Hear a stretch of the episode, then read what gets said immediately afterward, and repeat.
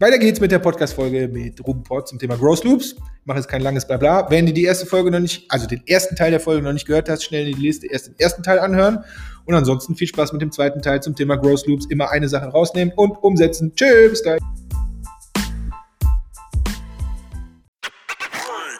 Great, great example. I have, um, and I would say it's more by accident how it is. So when Corona starts, felt like uh, 100 weeks ago, but in the end it's yeah. maybe, maybe 15 or so. So um, we we had a, a, prospect, and we were at this have been at the CMO, but in the end we made the deal not because of growth hacking in marketing purpose, but in the end they said, okay, we we make this kind of two days workshop via Zoom to give our team the learning that it is possible to do workshops via Zoom.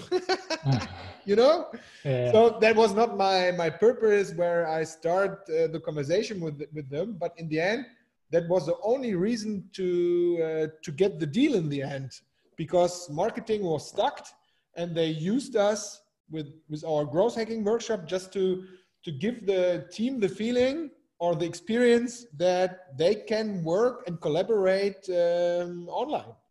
So that's yeah. maybe maybe an, uh, a similar example. So maybe you have some tips for me as well, because like one of the big challenges I see in, in, sort of being the head of growth and like building this growth team and also expanding internationally, um, is kind of the hiring and training of of people. Because to be the perfect, let's say, growth hacker, yeah. You need to be cro- like very cross functional. It's not yeah. just marketing. It's not just engineering. It's there's some human behavior, design. Like there's a lot of aspects together. And it's very hard to find these people. And then you, you need to, to, to go through this training process. Um, and now in the startup world, that I feel like you you tap into those audiences maybe even better than with big corporate where it's a bit slower and you might not even have those positions. Like how do you how do you see that when you go into like corporations and say, okay, how do you train people, especially on like you don't see them every day, obviously, and um, like, do you have any tips for that? Um, yeah, maybe I think so. So if I explain what what we are doing, so so my hashtag is execute or die. Yeah, it's a bit hard, but in the end, what we always do is we we execute with the teams. So we are not just bringing ideas and theory or something. So our classical thing is two days. The first day, you can see it here behind me is our growth hacking process. So we are explaining the process. We have a lot of examples from B2C, from B2B, from e-commerce, from uh, whatever, from ourselves and so on to give them the idea of what growth hacking is with a lot of examples. But in the end, the, the real value, well, the real difference comes in is on day two yeah, where we start executing with them their first experiments. That means in the end of day one, everybody, every attendee of our workshop has to pitch their top three ideas. There are ideas maybe five years old or something, but we say, here's your platform for ideas. Then we vote for the ideas. So it's our prioritization. It's easier than ICE score. we vote for the best um, uh, ideas which uh, most impact on growth. And then on day two, we execute the first experiments with them. And we don't care what it is. There are the first ads. There is a new landing page. There is a new landing page tool. There is uh, there was something about sales, so scripting. We, we, we built new sales scripts, something. Whatever the idea, the problem is, and the best effect is in the end of day two, where the experiments are live, the whole team is sitting there and then they say, wow, we are able to do it. You know, instead yeah. of excuses, we are not skilled, we are not allowed, we don't have the resources, we I have no idea how to start an Instagram story ad or whatever it is. And that's in terms of learning and bringing this growth mindset into the teams. I just can always recommend take a day like this you can do it by yourself and and give them the freedom to do to execute. Focus just on executing whatever it is. And in the end if you repeat it it's what, what we are selling as well but i'm pretty sure you could do it by yourself because you have this whole growth hacking stuff in your mind. If you repeat it once a month maybe for half a day or full day you start having this idea platform but always this, this sprint is the sprint purpose and that's exactly what i what we do and what i could recommend to every scale up for every startup to continue this kind of small growth sprints. And how do you get people into like a habit of continuously learning about new tools or resources that are like like a lot of this stuff like like you're in it like we're in it. So we know like what's doable with like no money like free products. You can have trials. You know all the tools that are out there. But, but then a lot of people don't yet know. Like they don't haven't heard of like any landing page builder. Like they think like of a website is like super complex. They they don't know about all these little tools yeah. you can use. Yeah. Do, do you feel like okay after two days people kind of are in that mindset and uh, then a new world opened up and they they keep tapping into that? Or after like if you talk to them after like a month it's like oh shit they're back into like the old habit.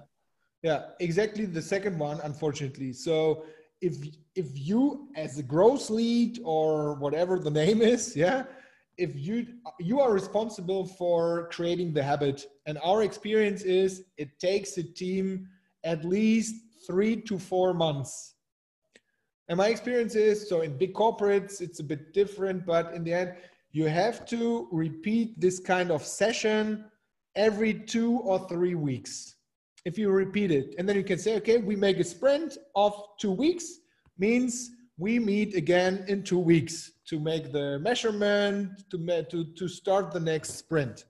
Yeah. And if you do this three months, it starts to be a habit. It starts to infect the people in this way that they start finding ideas and solutions and new tools by themselves most of the time. And for sure, there are always, for a big team and in the corporates, there are always 20% of the people you can get to this point, but that's another problem.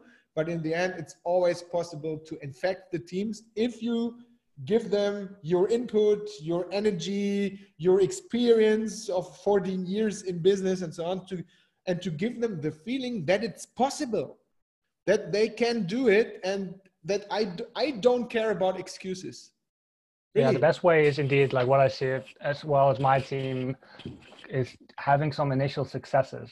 How small it, it, doesn't matter, but like having that feeling, oh, actually this made a little impact, and then yeah. continue that process every day. Um, and then we do like twice a week, so on fixed times, sort of sessions that are like, more focused towards creativity and like exploring new things and like sharing sort of ab- abnormal things that you wouldn't share in like in the mornings. Um, just to explore new ways like ways to do processes quicker automate things tools that are new yeah um, because it's so hard to keep up like if you go on like product hunt there's a new right every day and um, yeah so that's kind of like quite a problem to keep up and um, get people continuously in that mindset of like exploring and learning new things and then applying it right away um, we're doing quite a good job at that but that's like something you always you feel like you can always do better yeah, sure. So I, I love your question. So maybe there's one, or just it is a question from uh, from my side. How how do you cope with this kind of failure culture? How do you talk about um, yeah Ned uh, uh, experiments with a with a not positive result? Yeah. Because what I learned is this is this is a starting point because the first experiments uh, never never works. Yeah. never. But to bring them in the culture instead of just yeah okay was okay we don't repeat it let's talk about it. Why?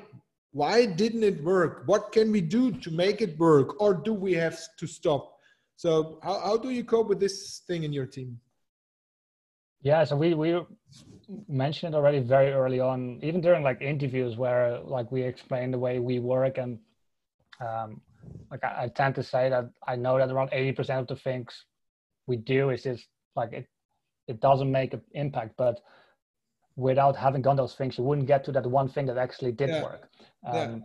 so it's indeed like doing a lot of things as quickly as possible to learn as quickly as possible so th- this has to do with as simple as scheduling tweets or do being active on on Facebook, like some posts might not do anything, but it gives you like some response from the community, and you see, okay, what do they like? What do they react to? And then you can steer to more towards that. The same with like within the product, um, you start doing different sort of micro features. You don't want to build full fledged things right away, just to see what people said to you in person. Do they actually behave that? And then yeah, yeah, it's just like 80 20. That's like like basically four days a week you're doing stuff that might not work um, but then you have that, those one offs that are like so big that, that are real game changers mm-hmm. um, yeah it's indeed indeed tough but we're very open to like failure it's not it's not really something we like like it's there's no harm in that. Like you, everybody has to go through it. We don't even talk about like failures or like it it's just like okay what's the learning? What yeah, what do exactly. we do? And yeah that's cool. I think that's the starting point right? So we're both we are talking about this because it's normal for us. Yeah. But if you come and let, us we don't have to talk about this corporate because i'm pretty sure everybody knows. But we we are working with a lot of startups and even scale ups who who are on their way already but if you talk to them, there is a founder, they are doing it maybe for two years. And I'm pretty sure it would be the same in your case. They're really successful. But if there comes somebody who's just, I don't care about what you have done so far. So it gives you it gives you energy on the on the one hand, but on the other hand, there's always some. So yesterday we had an individual coaching with a with a scale up, and the founder is she's she's really strong and she's really good and she knows exactly where to go and she in the end is the target group by herself so that's i would say in the beginning of your startup it's an advantage but yeah. if you pass the product market fit phase i have seen it a lot of times it starts I, am a person as well yeah? It starts being uh, if you are the target group if you are the persona it starts a bit uh, uh, getting more and more conflicts yeah? Because it's only your view always. In the beginning it's really good but then you're always thinking the same and you're not open anymore to any feedbacks or maybe some uh, some changes in the target groups and that's something to give them the the mirror to show them the mirror say okay okay, that's your behavior, but you want to target 4 million different students. Yeah. Um, that's it, it really sometimes gets quite hard with, um, like you start building a product sometimes on, on, on, pure intuition and that's where you start. And then maybe in her case as well, like, and, yeah. and she was right with her intuition. And so it got her so far but then at a certain point indeed like you want to tap into like sort of the, a broader segment. That's it. And then the intuition doesn't align anymore and then and then it becomes co- complex when you have people in your team that are extremely data driven yep. and only want to listen to like user data. Um, and there's then the conflict between sort of qualitative marketing versus quantitative marketing. Okay where are the numbers versus just doing something on your gut feel which isn't always wrong or right but like you can you can do it but like you get these discussions and it gets like into a conflict and yeah take the founder so it's her final say but yeah it it's it can be dangerous in making the wrong move. Yeah but in the end so the the easiest uh, way out is always okay come on uh, we stop discussing we're just testing it right? Yeah like just sh- show some proof that it works and then yeah yeah yeah yeah. Okay my friend so we, i think we could uh, talk for hours. That's Friday, right? So uh, let's have a look at my notes here. I would say I, I have to. Um, you talked about, and I like this term. And you at the Growth Europe Summit, you talked about growth loops. Yeah. Can you exp- and it's it's a term I know, but I don't use so far. But I like it. Maybe you can explain in in, uh, in just a, a, few ideas, a few sentences, what a, what a growth in your eyes, what a growth loop is, because that's quite interesting. Yeah. So if you want to talk about secrets in like in growth hacking, I think like understanding that and applying that is like the main thing you can do. Yeah. Okay.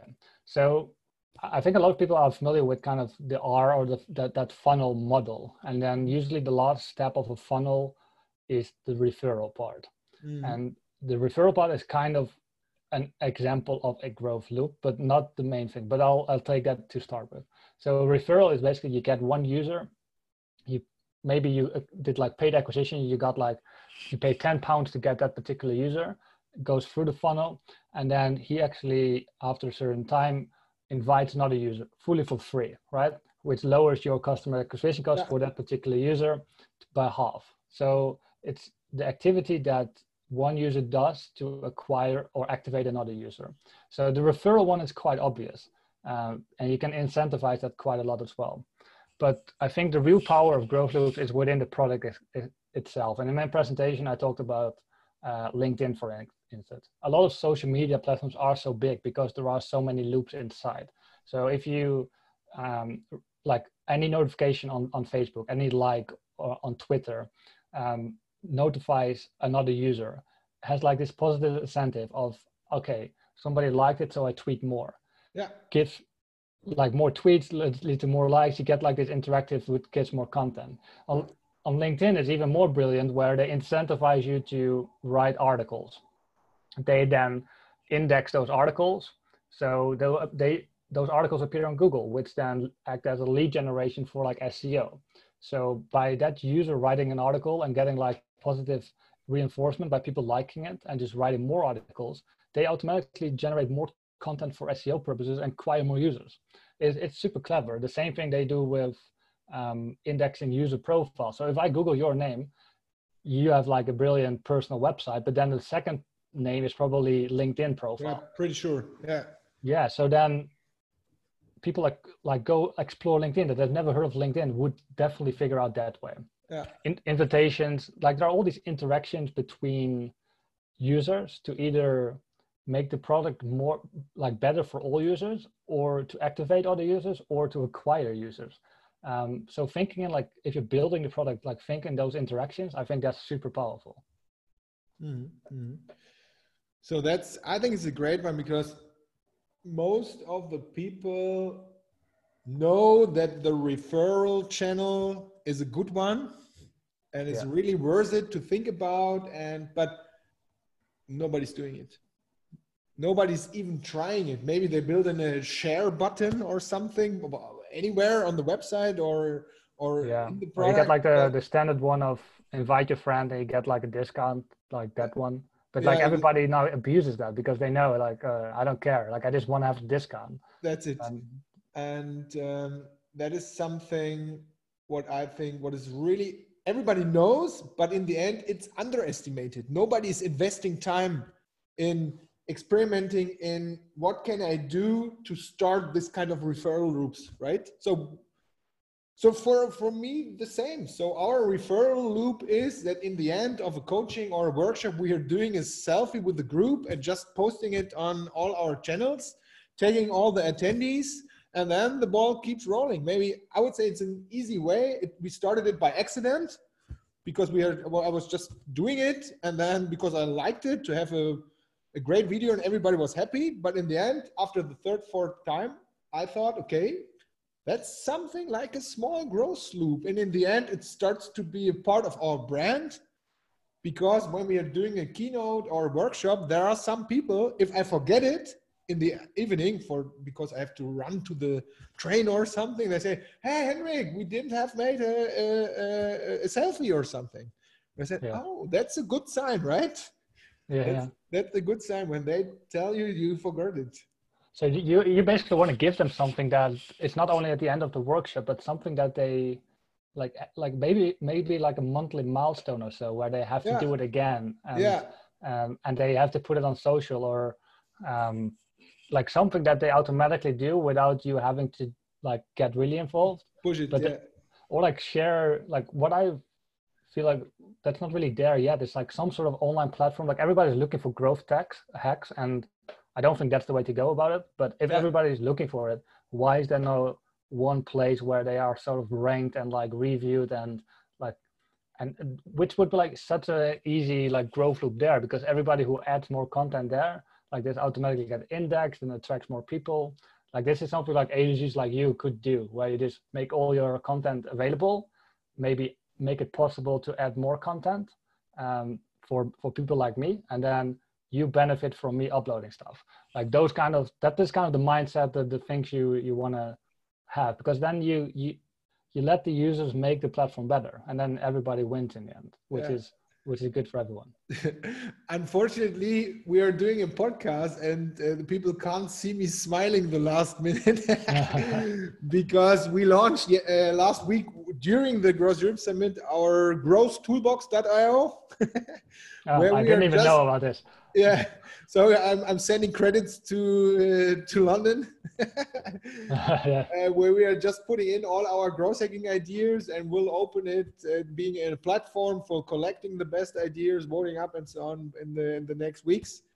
Nice. So, great idea. We're I on like the same it. page. We're on the same page. Yeah. Yeah. Ruben, I would say thank you very much. Cheers to London and um, I'm not gonna ask you for your favorite growth hack today because I know that you don't like this one growth hack idea. There is a but. I'm pretty sure we had a lot of not hidden, really obvious growth hacks, growth hacking strategies in terms of growth loops, referrals from freemium to aha moment and so on in this episode. I would say thank you very much. I hope yeah, to thank see you, for you at least next year on the Growth Europe Summit again. Definitely. And um, yeah, enjoy your weekend and yeah. see you soon. You too.